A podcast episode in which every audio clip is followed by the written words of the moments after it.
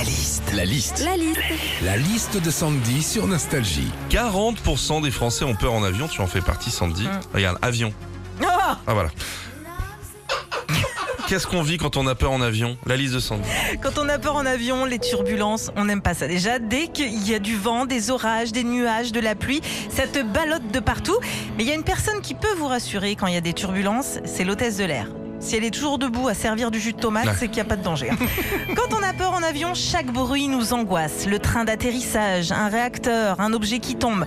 Après ça, c'est rien à côté de la chasse d'eau. hein. Dans les toilettes en avion, le bruit de la chasse d'eau est tellement fort que tu as l'impression qu'elle va t'aspirer une bouliche. hein. Quand on a peur,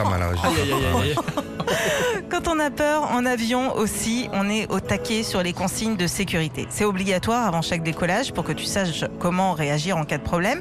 Et ce qui se passe quand tu es un vrai, vrai angoissé de l'avion, eh ben les consignes de sécurité, tu les écoutes dans toutes les langues. Bah, drück, verluste, die Maske auf das Gesicht legen. Ok, bon ça c'est bon, ça me rassure.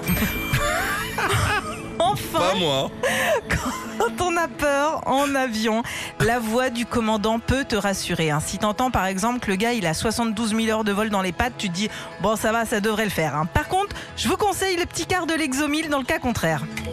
Salut, c'est le commandant Audran. C'est mon premier vol. Je suis en kiff de ouf. J'espère que vous aussi. Allez, bisous.